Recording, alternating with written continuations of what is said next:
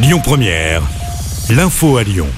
Bonsoir à tous. À la une de l'actu, l'auteur présumé de la fusillade s'est rendu. On vous rappelle que des coups de feu ont été tirés ce matin à Nantua, dans le département voisin de l'Ain. La fusillade a fait un mort et deux blessés. D'importants moyens de gendarmerie ont été déployés sur place et la ville a été quadrillée. Les établissements scolaires ont été confinés. Selon les premiers éléments de l'enquête, c'est une rixe dans un bar qui aurait dégénéré. À Lyon, le centre de santé COSEM placé en redressement judiciaire. La procédure vise l'ensemble des centres de France. Une enquête judiciaire sur la gestion financière avait été ouverte. Le redressement est assorti d'une période d'observation de six mois, a annoncé la direction. Le site lyonnais restera malgré tout ouvert le temps de la procédure. L'actu, c'est aussi ces macabres découvertes près de Lyon. Des cadavres de chiens ont été retrouvés ces dernières semaines à Rieux-la-Pape, Saint-Genis-Laval et Vaux-en-Velin. Des actes isolés dont le caractère rapproché soulève néanmoins l'inquiétude et l'indignation, déplore la SPA de Lyon. L'association en a alerté les forces de l'ordre. Une plainte a également été déposée pour sévices graves et actes de cruauté et jet en tout lieu de cadavre animal ou matière animale.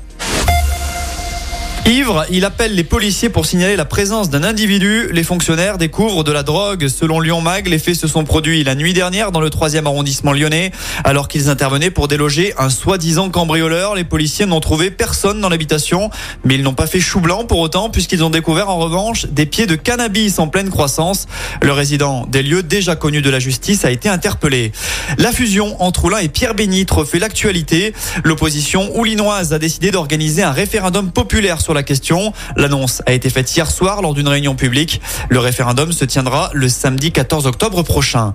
Dans l'actu nationale, Elisabeth Borne s'est rendue à Angers aujourd'hui, un déplacement ayant pour thème la petite enfance. Des annonces pour faciliter la garde des tout petits ont été faites. La mesure phare, 200 000 places supplémentaires en crèche d'ici 2030. 5 milliards d'euros vont aussi être débloqués par le gouvernement. Rendez-vous ce soir pour les lycéens. Les premiers résultats de Parcoursup seront dévoilés. Plus de 900 000 jeunes, lycéens ou étudiants en réorientation sont concernés. Et si vous avez un oui pour l'an prochain, vous avez jusqu'à dimanche pour l'accepter.